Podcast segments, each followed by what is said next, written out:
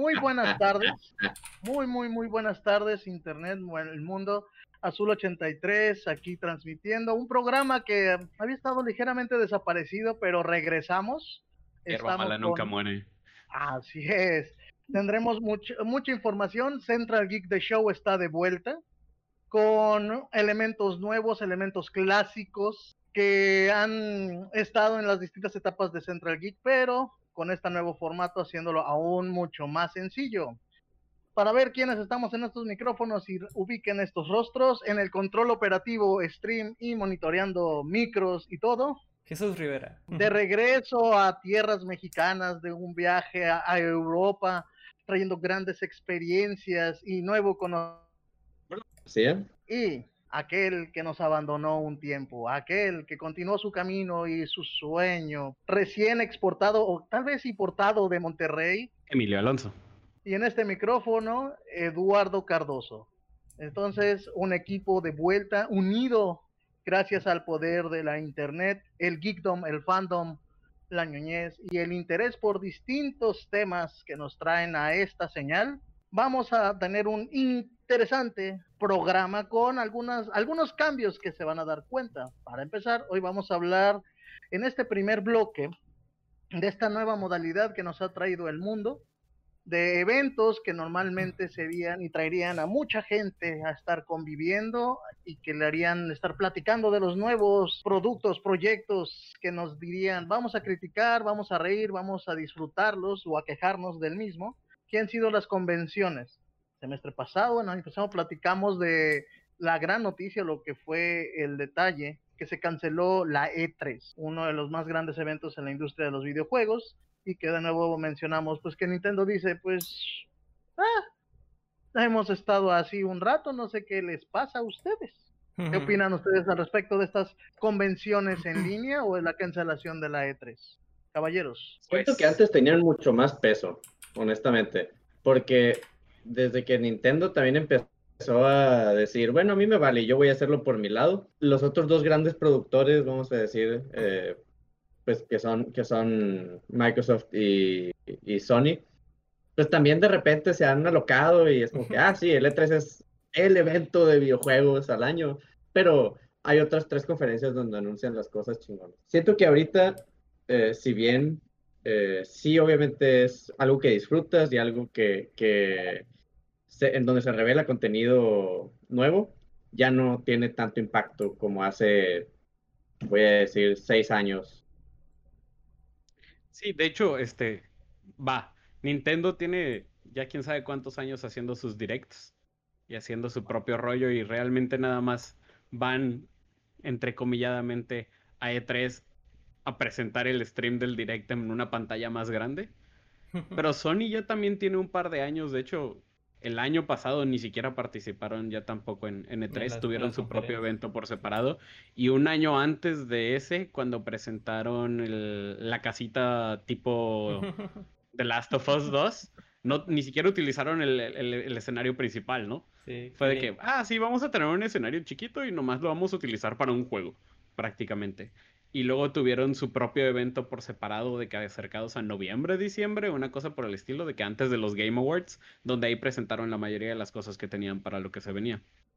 Sí, pues es una evolución pues que se ha estado viendo, pues si, la gente que, que conoce pues sabe que el E3 comenzó comenzó pues como una conferencia para eh, para inversionistas, vaya, o sea, era literal gente que decía, ah, por ejemplo, un ejecutivo de Nintendo que iba y que, ah, este año vendimos eh, X eh, cantidad y, así, y luego fue, no recuerdo quién fue la, la, la compañía que empezó a empezar como pues a hacer los anuncios grandes de juegos, pues y esto fue como que se fue empezó a ser como que una bola de nieve porque fue creciendo y creciendo y pues siempre era el y empezó a hacer esto pues eh, y a ser más más más público pues antes era nomás para los los que estaban adentro de la industria y pues esto ya creció creció en el, el, juego del año el juego que ganó el E3 pues que todos dicen la, la consola que, que que rompió el internet en la E3 pues y así. Y pues esta es como que la próxima evolución pues que estamos viendo ya de de cómo está cambiando, lo que se va a extrañar pues de, de, de este tipo de, pues, de conferencias, pues era el, el, cuarto de juegos, que es no, no tanto en las, en las salas donde se hacían las conferencias grandes, pero hay un espacio pues donde todos los las, estas compañías pues enseñaban los juegos, pero o sea que puedes hacer una fila y probar los juegos meses antes de, que salieran y, y, eso era algo, que... muy, muy, muy, muy atractivo pues vaya a sus conferencias. Continuando también con lo, lo que decía Bruno y justamente Jesús, muchas gracias, es que Nintendo era lo que tenía fuerte, presentaba su direct en la conferencia o en la pantalla, pero era en el, ah, en el área de juego, en el piso en donde los medios, los reporteros iban y mostraban, Nintendo mostraba lo fuerte, que era lo que ya la gente buscaba. Dejó de ser un evento de solo medios, lo repito, como hace tres años que, sí, tres, tres, cuatro años que ya te podías ganar tú, tus pases como el civil para poder ir a la E3 pero la ventaja, ok, ya esa evolución se daba con lo de Nintendo y que se perdió por el factor, que creo que también con muchos convenciones como ahorita hablamos de la de San Diego, que se pierde esa innovación o ese yo fui a verlo, yo lo viví o yo lo conocí por porque termina la conferencia y a la hora ya estaba, pues creo que termina la conferencia y ya estaba arriba, porque tú lo podías ver en, en vivo en el momento que sucedía, hace años ya, y a la hora tú ya podías ver la grabación y qué sucedió y si te daba, sí, digámoslo así, flojera, podías ver, ok, denme eh, ciertas compañías o páginas, por favor denme los resúmenes o te metías a las páginas de Sony, de Microsoft y Nintendo y los juegos, el tráiler, lo que viste por separado, que es lo que ya la gente realmente buscaba. Creo que simplemente con esto aprovecho este puente para hablar de la convención de San Diego. Esos avisos ya simplemente es de yo lo vi primero, vi el estreno de también Sony, creo que continuando y abonando a, la participación de Emilio, que ya Sony también se fue sutilmente separando y teniendo su propio, su propio evento. Dos veces en el talk show, en el game show, pero ya luego, no, no, Sony. Cuando, por ejemplo, en la presentación del PlayStation 5, que todos nos quedamos, uh, uh, esto va a estar caro. Ahorita hablamos también de eso. Sí llamó la atención, llamó mucho la atención y hubo quejas, pero para no salirnos del tema de hoy, que son las convenciones en línea, y que platicamos en los ensayos, les, les platico gente en el ensayo que tuvimos de Central Geek para ver si funcionaba todo esto. Hablamos de esa pequeña queja y que ahí viene el factor generacional, donde ven aquí a Eduardo Cardoso y los compañeros que están al frente de Central Geek, de que hubo ese detalle de la convención de San Diego, que hubo todas las conferencias, todos los paneles fueron pues en línea y que se saturaron y se saturó, no que rompieron la internet de forma positiva, sino que saturaron internet o, los, o sus canales de YouTube con los paneles, con los estrenos, los videos, los comerciales, las líneas de juguetes, las exclusivas. No sé qué opinan, ahora sí díganme qué opinan ustedes de esta abrumante cantidad de paneles en que dijo San Diego. Creo que era algo como de esperarse. Digo, ¿cuánta gente no ha querido toda su vida poder ir a un evento como Comic Con, etcétera, etcétera?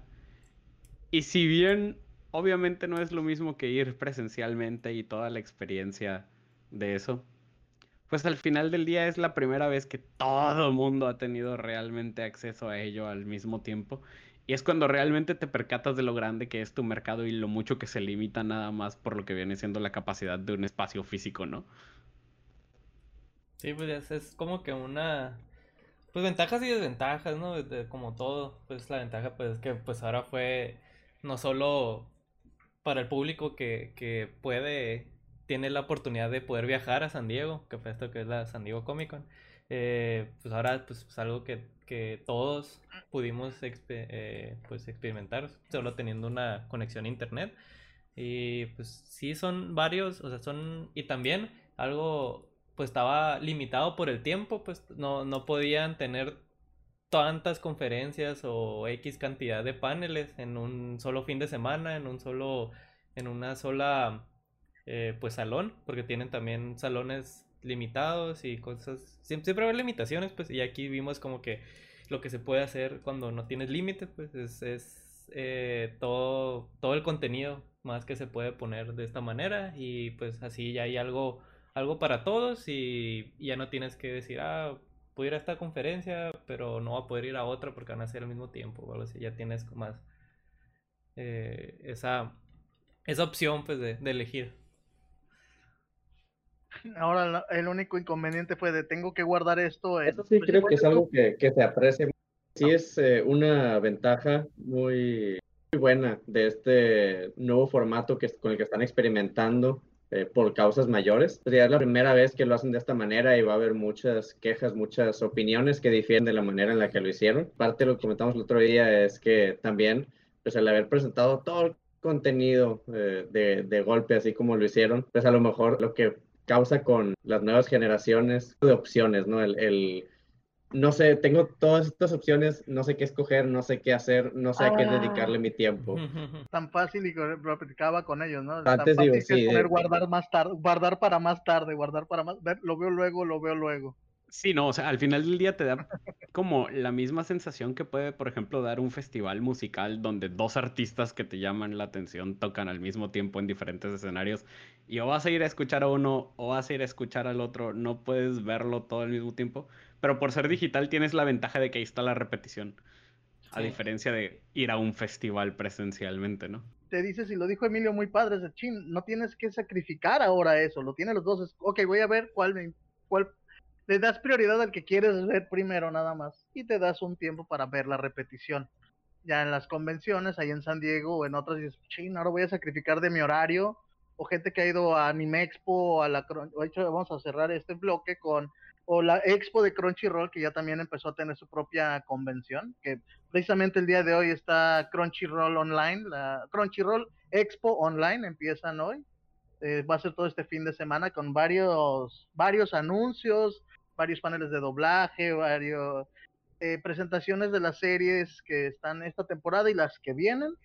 Nota, no es comercial, es simplemente aviso para que se registren y que se me hizo un detalle muy curioso y muy bonito, así lo digo, bonito, de ve a la página, regístrate, imprime, así, imprime tu pase, tu badge de, del evento, ¿no? Y que digas, ah, soy miembro que sí participé.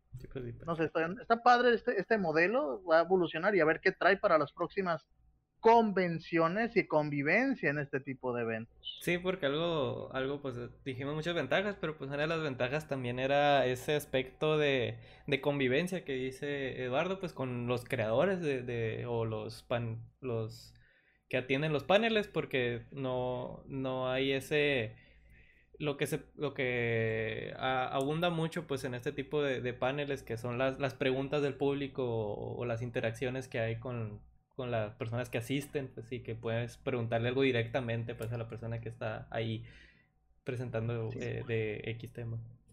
Simón, se pierde como la interacción uno a uno con actually la persona que quieres ir a ver. Que era una de las final del día, ventajas. Pues, realmente, y al final del día, pues perdida esa conexión y llevándolo digital, pues no hay como mucha diferencia entre esto y un QA en Reddit o Twitter, ¿no? O sea, es nomás como un live stream de lo mismo. Aunque le pongas ahí el logo de, ah, San Diego Comic Con aquí arribita a la izquierda o a la derecha, pues es prácticamente lo mismo que meterte a un foro donde esté live streameando el creador. Y lo puede hacer en cualquier momento del año, en cualquier momento que se le antoje realmente. Y nada más estar atento a lo que él La verdad es que la verdad es que ese tipo de detalles, como las, las pláticas personales, las entrevistas y la firma de autógrafos o... Hasta saludarlo, ¿no? Es el, sí, o sea, el, saludo, la experiencia de, de, Pues bueno, ya no está con nosotros, pero hablando, por ejemplo, de, de un, un, personaje, una personalidad eh, muy ubicada por todo este gremio, Stan Lee, o sea, como que, ay, no manches, vi a Stan Lee o, o estuve a tres metros de él. Tengo evidencia. Tengo evidencia. Él, pues ya no está con nosotros, pero gente eh, que causen ese tipo de emociones, eh, pues no se va a prestar este, este modelo de conferencias y convenciones para, para esas ocasiones. Aquí el detalle, digo, para terminar este primer bloque es el, el, factor humano de conocí a esta persona o lo vi pasar en este lo vi pasar, valga la repetición y rima, por el pasillo vi a Stan Lee o, a este autor o a este detalle, ah, lo viste o que este panelista contestó mi pregunta, me dijo qué onda, cómo estás y demás. Entonces, es una experiencia que va a ir cambiando. Esperemos en esta nueva realidad, que vamos a ver cómo va a afectar esto a las futuras convenciones y a un modelo de negocio, al modelo del fan. Ahorita lo comentaste, que era para cerrar esta sección. Discutimos de ventajas, desventajas de esta nueva modalidad y cómo eh, afecta nuestras expectativas y, las diferentes ganas que causen, eh, ya sea por consumir este contenido o no, porque a lo mejor lo que buscabas es la convivencia, ¿no? Y eh, pues eso cierra el, primer bloque y adelante vamos a hablar un poco sobre Nintendo, pero antes de despedirnos y, tener este cierre del primer bloque, hay que hacer un saludo a la gente que ya nos está comentando en Facebook. Eh, Fernanda Luzanilla, Mariano Ojeda, eh, Diana Arbizu, y también a, personalmente a Francisco Cicerol, alias El Cire, que cuando quieras unas retas, con mucho miedo, con, mucho miedo y más ganas, este, unas retas. Sí, es el famoso Sire, con un muy respetable. Ok. Creo que muy respetable se queda corto. Va, va, va. Bueno, pues vamos a un, a un pequeño corte para azul83.com